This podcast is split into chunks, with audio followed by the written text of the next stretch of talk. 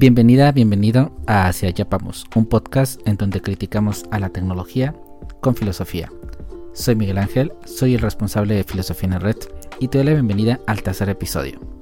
En este episodio, bueno, decidí usar un juego de palabras entre el título de una serie original de Amazon, que es la que vamos a analizar, y un poco la premisa de esta, de esta serie. La serie en cuestión se llama Upload y la trama en general, te lo voy a ir adelantando más adelante, pero bueno, la trama en general es, imagina que antes de morir tienes la capacidad económica, que es algo muy importante aquí, eh, de hacer como una copia de seguridad de tu conciencia. Mueres y en lugar de simplemente desaparecer de la faz de la tierra y no saber hacia dónde vas, despiertas y estás en una realidad alterna, en un tipo metaverso quizá, en donde eres consciente y en donde puedes pasar toda la eternidad y en donde lo importante, tienes una interacción con el mundo de los vivos, con el mundo real.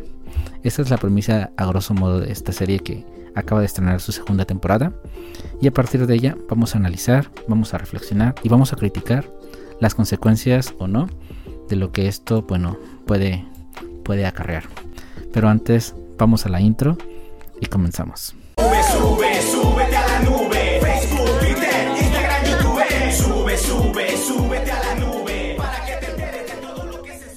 Muchísimas gracias por, por seguir acá.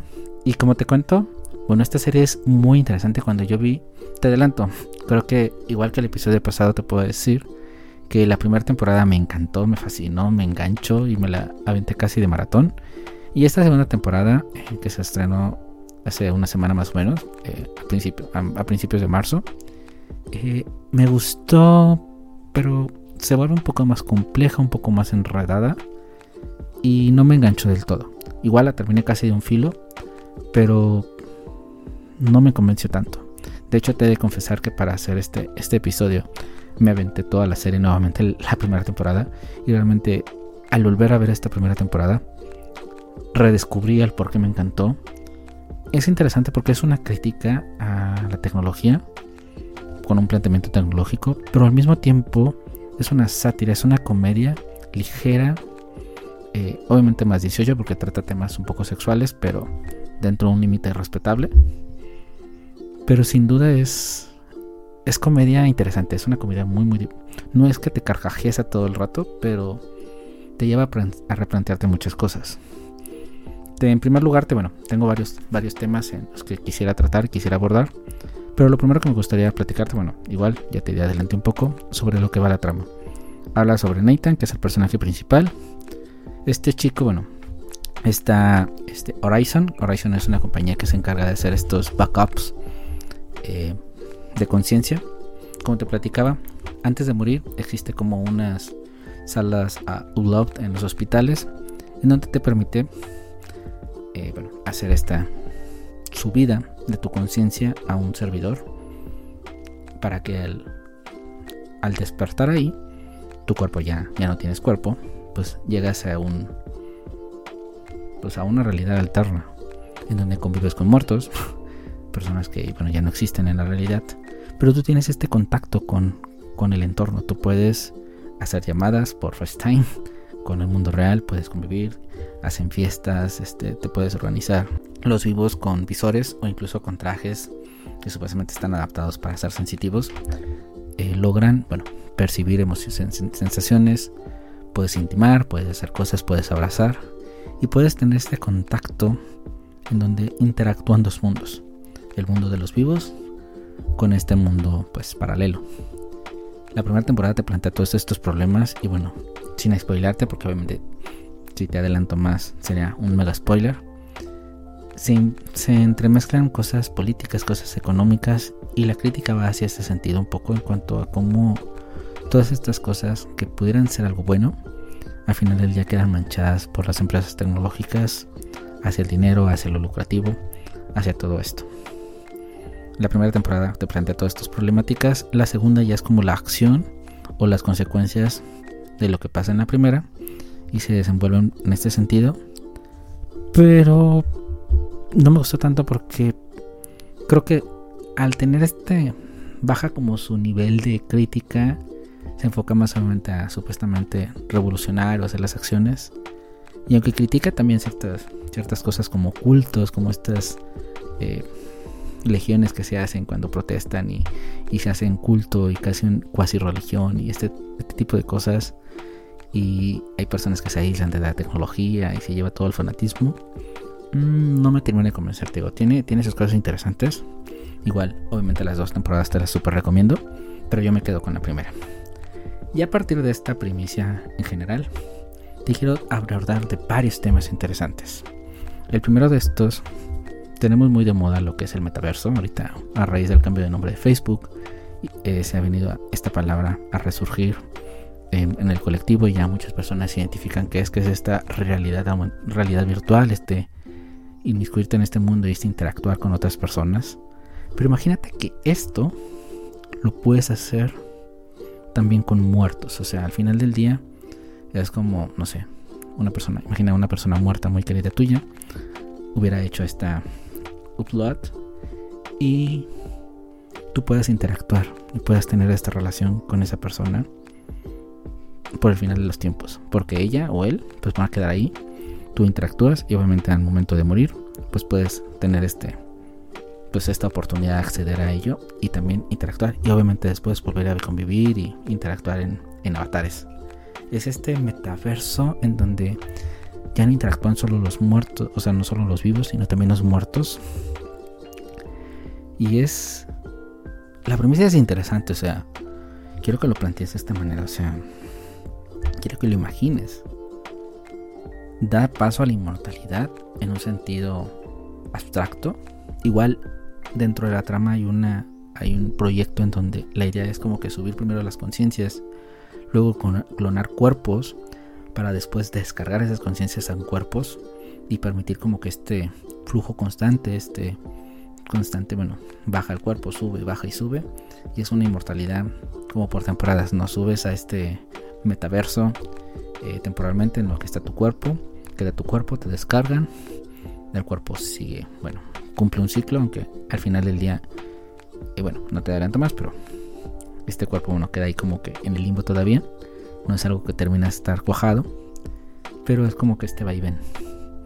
Y en sentido estricto, pues es una inmortalidad, ya sea que bajes y que vuelvas a, a descender al mundo de los vivos, o que al final del día te quedes en esta realidad alterna. Y este metaverso, si ya de por sí ha causado ciertas controversias, o muchas controversias en cuanto a la interacción, en cuanto a la convivencia, en cuanto a todo esto, igual a lo mejor no lo replanteamos o no lo cuestionamos cuando lo pensamos en este sentido de pues no tener contacto con los vivos, con la realidad, por vivir en un mundo pues alterno. Pero si te metes a un metaverso, imagínate si entras tú, te pones tus gafas y en lugar de interactuar con tus compañeros de trabajo, y quedarte en casa por no ir a la oficina, interactúas con tus abuelos, con tu madre, con tu padre muerto, con un ser querido que haya fallecido con un amigo, y en donde esta persona reacciona y no es una inteligencia artificial. Eso es lo interesante. O sea, la cuestión aquí es que supuestamente es la conciencia de la persona que se deposita en un avatar y que interactúa, siente y reacciona como si estuviera vivo. Solo con esta dualidad de que no está vivo en el sentido estricto en vida vegetal, pero sí en una conciencia. A esta relación en los primeros episodios hay algo muy interesante, porque una de las cosas que le plantean el soporte técnico, les dicen ángeles a, estas asistentes que están en lugar de Siri en lugar de Alexa, es un ángel que el muerto invoca y aparece. Dice la frase famosa de Descartes, piensa luego existo. Y he aquí algo interesante porque la premisa es esta. La vida se basa en el sentido de que piensa, de que es consciente de que puede pensar. No es que está vivo en un sentido estricto, sino está vivo a partir del pensamiento. Y a partir de este pensamiento existe en esta realidad alterna. Él está mantenido por ahí y todo este rollo, pero al final del día, él tiene, los avatares tienen que ser conscientes de que están vivos de alguna manera para aceptar su existencia y aceptar una existencia que es inmortal, que es otro, sentido peligroso de aquí, porque supone que subes a este, pues este metaverso y vas a estar ahí por siempre, o sea, en lo que arreglan de los cuerpos o lo que sea va a estar ahí por siempre. Y existe este momento de frustración en donde puedes aburrir, en donde todo puede ser rutinario, en donde qué sentido tendría tenerlo todo, porque al final del día estas personas lo tienen todo. Aunque después hay una crítica, porque bueno, este acceso a este, este cielo, este paraíso virtual, tiene un costo, te tienen que mantener, o sea, tienen que pagar como que la tarifa de datos mensual y ahí esta, esta serie, serie de cosas interesantes. Y hay como que clases también, quienes tienen estos datos ilimitados, tienen este acceso VIP a todo, quienes les cuestan mejoras, el lograr una mejora, el lograr eh, cambiar de ropa, cosas así se vende. Es una crítica también interesante porque al final del día salen los ventados pop-up que se llenan de anuncios su realidad. Si quieren comprar una bebida, les tiene que, les tiene que costar. Si quieren tener acceso a un libro, lo quieren leer, tiene, lo tienen que pagar. Y son estas compras in-app, le llaman así, las compras in-app, las famosas compras in-app que son tan polémicas ahorita en cuanto a estas aplicaciones que te están obligando a comprar para acceder a más ventajas, a más privilegios. Algo así se traslada, pero imagínate al mundo, a tu mundo, que tú estás en un, es como un gran hotel donde tú convives ahí, pero ciertas cosas sí tienes como que este acceso y para otras tienes que estar pagando y pagas con dinero real al final del día. A ti te dan unos créditos, pero al vivo, al que te mantiene o los que te mantienen vivos, que están vivos, pues les cuesta. Así que es este, también esta crítica a este, este negocio capitalista. Ahora, uh, yo te pregunto aquí la cuestión, o sea, ¿de verdad hacia allá vamos? ¿De verdad hacia este planteamiento en donde ahí podemos ver a través de la trama como, o sea, al final del día, es lo que ha pasado, por ejemplo, con las videollamadas sabes que está esa persona ahí, pero sabes que al mismo tiempo no está. Pero a lo mejor lo aceptas porque, bueno, la distancia no te lo permite o está, bueno, esto que pasó, por ejemplo, con, con la pandemia, que no podemos interactuar y, bueno, sabes que es la única forma de tener acceso. Pero al final del día estábamos buscando, y por esta realidad, estábamos buscando adaptarnos a la normalidad y volver a la normalidad normal, en donde realmente interactuamos, abrazamos, convivimos, salimos. Aquí es diferente porque juegas con emociones, juegas con vivos, con muertos. Y hay muchas series de factores. Digo, me encantaría decirte los más, pero te voy a spoilear. Te voy a super spoilear. Si quieres ver la trama, si te interesa. Pero son todas estas cuestiones en donde, por ejemplo, en una en uno de los capítulos hay un niño que muere a los 6 años, más o menos. Lleva ya 9, 10 años en, en este metaverso. Y todos su familia lo trata como niño, lo ve como niño, su avatar es como niño, pero él sabe que creció y él siente el pasar de los años. Y entonces tiene un conflicto de identidad porque él quiere lucir grande, mayor, y no lucir como, como niño.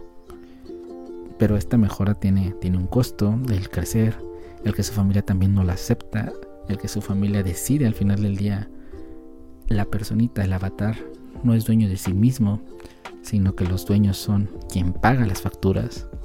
Entonces se vuelve ahí como esta crítica en donde podemos perder incluso en este sentido de ir por lo inmortal, perder nuestro nuestro control de nuestra vida.